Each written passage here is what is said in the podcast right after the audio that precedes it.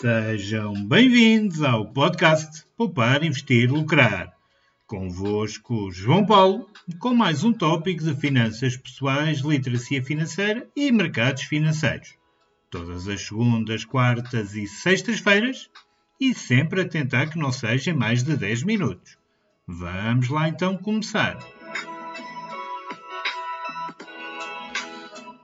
Bem, como já visto no tema, vamos falar criptomoedas.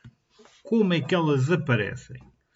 É verdade, é um tema que é bastante relevante e que muita gente se questiona. Eu também recebo muitas perguntas neste sentido, uma vez que as criptomoedas têm ganho cada vez mais manchetes e conhecimentos e atraído cada vez mais investidores e entusiastas da tecnologia e o público em geral, lá está a aparecer nas notícias, é normal que as pessoas tenham essa curiosidade. E lá está, como comecei por dizer também, como elas aparecem, as criptomoedas, é uma pergunta muito, muito frequente.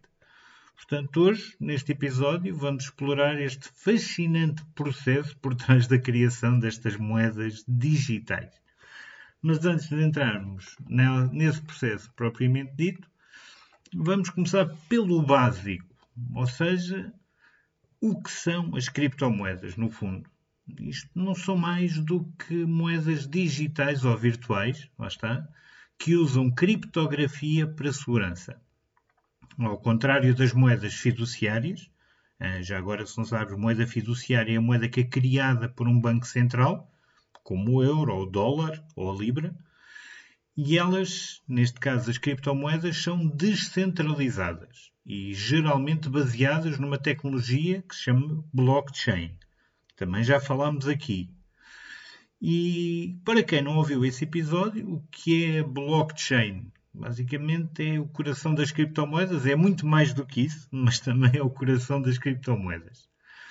Pois a maioria das criptomoedas opera numa tecnologia de ledger distribuída que é chamada de blockchain. Uma blockchain é um registro digital das transações que é duplicado e distribuído por toda a rede de sistema de computadores na blockchain. Ou seja, cada bloco na cadeia contém um número de transações e cada vez que uma nova transação ocorre na blockchain, um registro dessa transação é somado. Portanto, é sempre somado uma nova transação, X transações fazem um bloco e ele vai fazendo, vai adicionando a todos os livros dos participantes. Atualmente já não sei exatamente, mas dava, se estendesse todos estes blocos, já dava não sei quantas voltas entre a Lua e a Terra.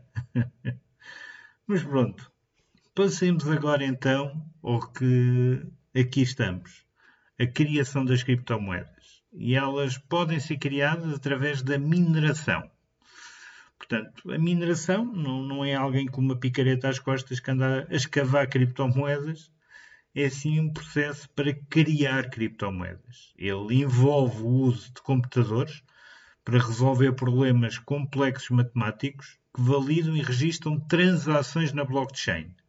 Lá está, como recompensa por, por esse trabalho, os mineradores recebem unidades da criptomoeda que mineraram.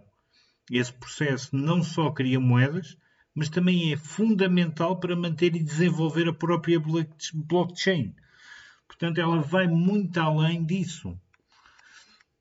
E dentro da mineração existem vários métodos de, para minerar, sendo os mais conhecidos a prova de trabalho, que é conhecido como POW, e a prova de participação, POS.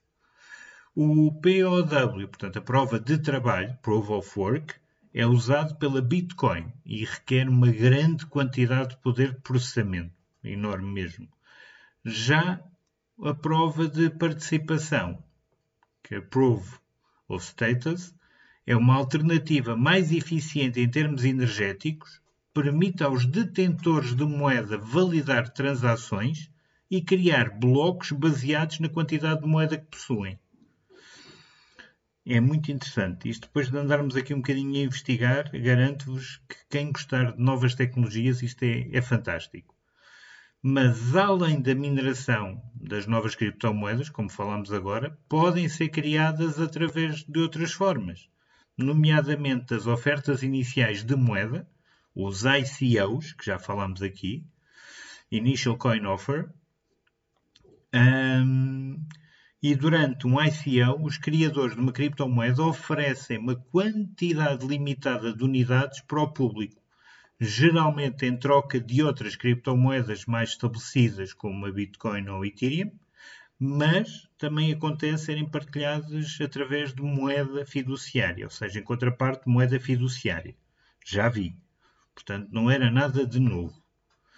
Bem, meus amigos, a criação de criptomoedas é um processo quanto a mim, é bastante complexo, mas fascinante, pois ele combina a tecnologia de ponta com princípios de economia e finanças.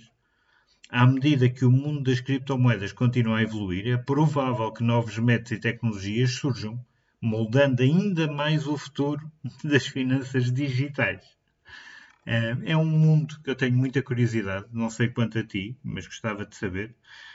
As criptomoedas é um fantástico mundo e, quanto a mim, é mesmo o futuro do dinheiro, sem dúvida nenhuma. Mas bem, obrigado por ouvires o episódio até ao final e vamos continuar por muito tempo a partilhar estes temas da literacia financeira, das finanças pessoais, pessoais, são pessoais as finanças, e dos investimentos. E já sabes, se tiveres alguma dúvida ou precisares de algum esclarecimento sobre este ou outros temas, envia-me um e-mail para poupar, investir, lucrar, gmail.com que eu terei todo o gosto em te ajudar. Uh, já algumas mensagens estão com atraso, peço desculpa, mas esta situação do Covid atrasou-me tudo. Mas vou recuperar durante esta semana, sem dúvida.